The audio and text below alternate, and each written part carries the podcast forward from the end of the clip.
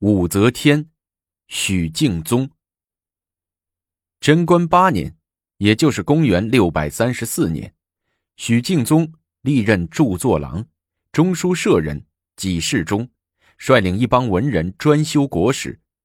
贞观十年，也就是公元六百三十六年，许敬宗却意外的栽了个跟头。当时长孙皇后驾崩，朝中大办丧事。百官催牒举丧，子贡却忙里偷闲说俏皮腔，当众取笑状如猕猴的绿更令欧阳询。这正巧让巡查御史瞧见了，立即弹劾他为大不敬，左迁洪州都督府司马。后来许敬宗又托人说相，才又返回京城做官。不久，又以修撰武德贞观两代实录之功。被封为商阳县男，当了个男爵。权检校黄门侍郎。贞观十九年，也就是公元六百四十五年，唐太宗李世民逞一时之勇，不顾朝臣的反对，亲征高丽，召皇太子于定州监国。许敬宗被任命为太子右庶子，与左庶子高士廉一起辅佐太子，掌管机要。后来。又奉命赶到军中，以中书侍郎的身份负责草拟天子的诏书。唐军在驻华山大胜敌军，李世民一时踌躇满志，令许敬宗于马前草拟诏书。许敬宗笔不打顿，当场写了洋洋千言，端的是文采飞扬，辞藻华丽。李世民直咂嘴，大为欣赏，当场夸奖了一番，赏赐甚丰。此事被传为一时之盛。到了高宗李治时代，许敬宗又官升一级，被封为礼部尚书。永徽初年，许敬宗为了获得一笔丰厚的彩礼，财迷心窍，竟然将亲生女儿许配给蛮夷酋长冯盎之子。为了一点钱财，竟舍得将亲骨肉远嫁蛮荒之地，这哪里还有人伦之情？这还是大唐王朝礼部尚书干的事儿吗？一时间，京城里舆论大哗，朝臣们纷纷上书给李治弹劾这个士林败类。李治也觉着这许敬宗不大像话，于是，一道诏令贬许敬宗为郑州刺史。过了两年，许敬宗经过钻窟打洞、行贿送礼，得以重返京城，任卫尉卿。虽然官也是个高官，但比起往日那礼部尚书来，显然是低多了。其实许敬宗已是六十多岁的人了，但有雄心不灭，总想再往上爬爬。无奈有一个重要人物不欣赏他，总是处处压他一把。这个人就是皇上的首席重臣、权倾朝野的太尉大人长孙无忌。长孙无忌对许敬宗的鄙夷是人人尽知的事情，平常时几乎是正眼不瞧他，人前人后只要一提起许敬宗，长孙无忌就露出鄙夷的神色。可以说，许敬宗是长孙无忌最厌恶的人之一。在长孙无忌当政的时代，你许敬宗还想升官，简直就是白日做梦。在失望之余，许敬宗也对长孙无忌以及他的元老集团产生了强烈的反感，整天盘算着怎样有出头之日。当面对长孙无忌摇尾乞怜，背后却不断的钻营，寻找着机会，谁曾想，机会今天就来了。杨老太一行人一车一轿拐往许敬宗府上，刚到大门口，可巧。许敬宗正从里面走出来，见家门口来了一个轿子，并一辆马车，车轿上面绣龙描凤，旁边还跟着两个带刀的羽林侍卫，一时愣住了。这来的是谁呀？只见轿夫把轿子缓缓的放下，里面走出一个雍容华贵的老太太。许敬宗一时不敢认出是谁，忙迎上去，恭恭敬敬的行个礼。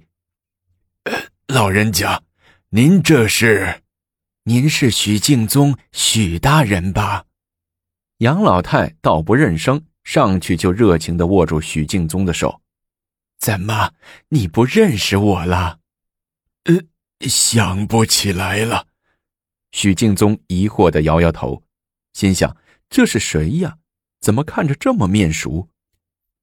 我是武士约家里的杨氏啊，怎么，多少年不见就忘了我了？哦。许敬宗恍然大悟，紧忙攥着杨老太的手，不停的拍打着，热情的说：“哎呦，原来是杨大姐！哎呀呀，你这还是显得那么年轻。哎，走到里面，还真不敢认识你。你这会儿从哪里来呀？又到哪里去呀？我呀，从皇宫里我二闺女那儿来，专门来看看许大人。”哎呀，欢迎欢迎，哈哈，太欢迎了！许敬宗拉住杨老太的手，就往家里走，心说：这来的可是大大的贵客，他闺女武宸妃在后宫里如日升天，满朝文武谁不知道？不过我许敬宗和这杨老太素无往来，他到我这儿是要干啥呀？许大人。你这门楼修的还真不错，哈！我闺女走那年修建的，修的还可以吧？许大人，刚才看你出门是想上哪儿啊？哦，不上哪儿，本来想去办事儿，你老人家来了，我就不去了。说话间走进了客厅，此番来许敬宗家不比长孙无忌家，杨老太也神气了，眼也大了。不等人让，进门就一屁股坐在当中的太师椅上。老太太，您想喝点什么茶呀？许敬宗恭恭敬敬的问。啊，先别忙。杨老太手一挥，招呼自己的跟班把马车上的三个箱子抬进来。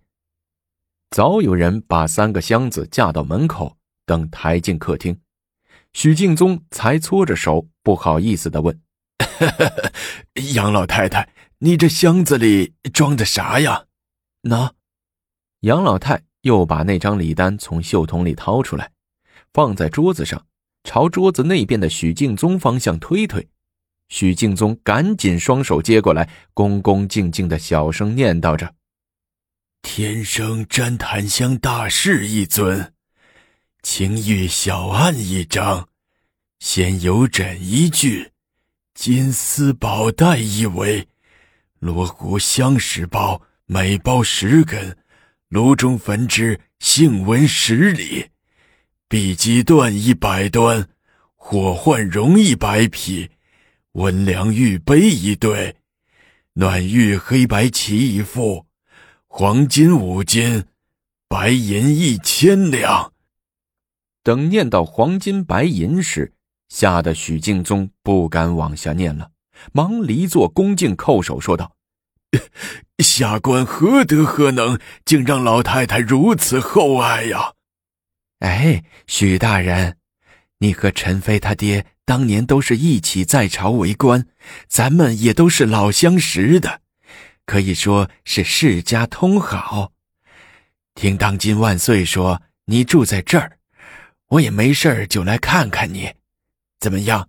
你身体还好吧？你也该有六十多了吧？哎呦，老太太，我的老姐姐，您可千万别叫我许大人，叫我许敬宗就行了。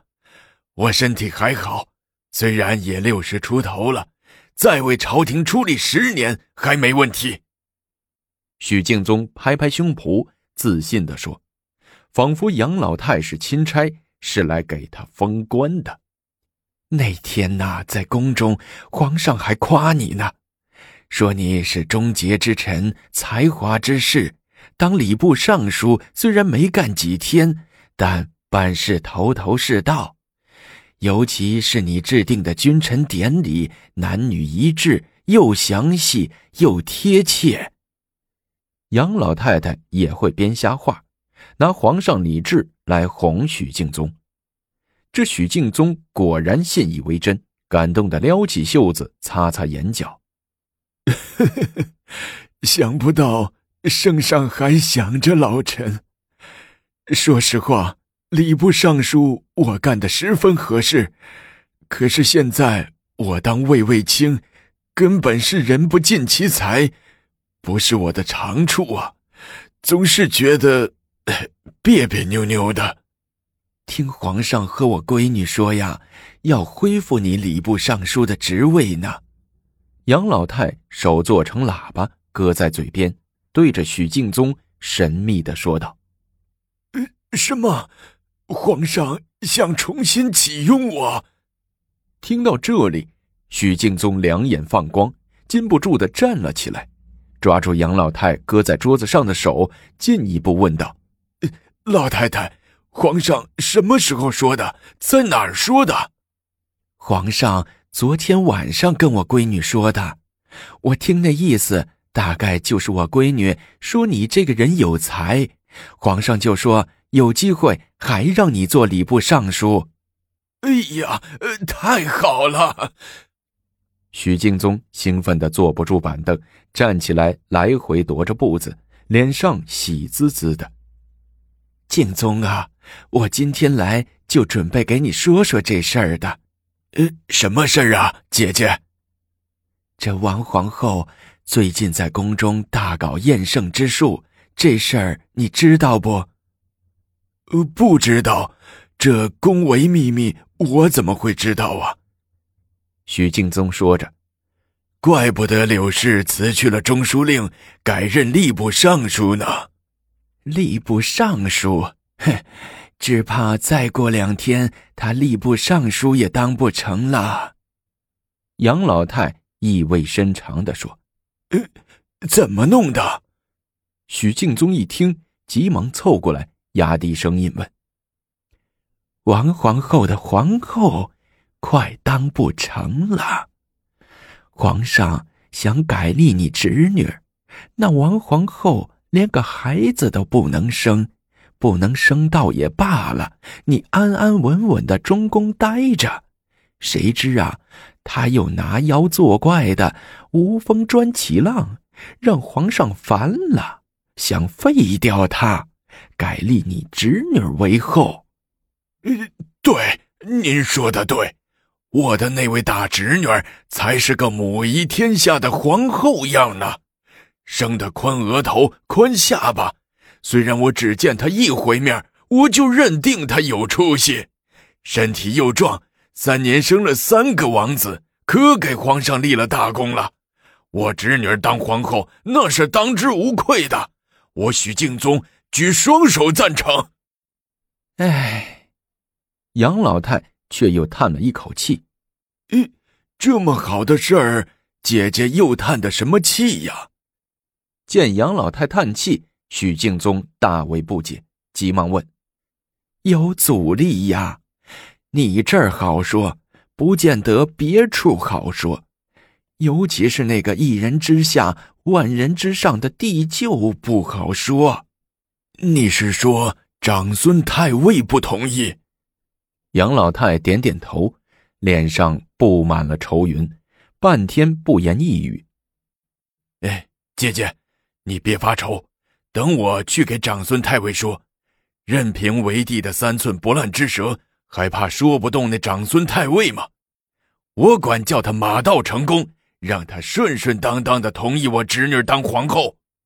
徐敬宗一激动。又不知自己是念几的了，光顾着嘴上说的高兴，等话说完，心里又有些打闪。这长孙无忌都不待见我，能听我的吗？嗯，你何时去呀？杨老太急忙追问着。我我，许敬宗硬着头皮沉吟着，紧接着又坚定的说：“好，姐姐，我晚上就去，宜早不宜晚，不能拖拉。”敬宗啊，如果你去太尉府，万一不行怎么办呢？我估计差不多能行，没考虑过不行的事儿。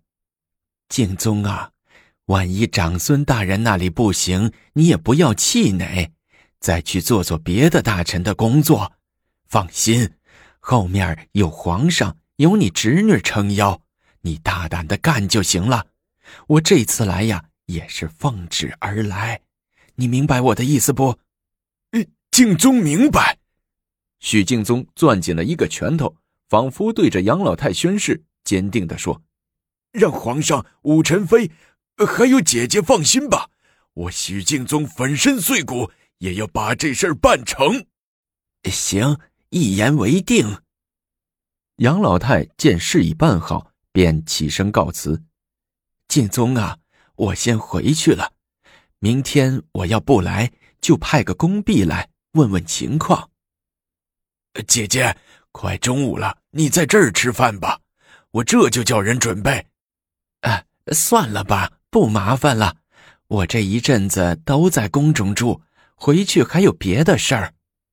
说着，杨老太又指着地上的几个箱子说：“都是贵重的东西，让他们好生收拾，别失手打了。”呃，这怎么好意思呢？见面就收姐姐的东西。许敬宗还虚假套，他恨不能把杨老太立即送走，他好打开箱子，细细的看那些金银宝贝。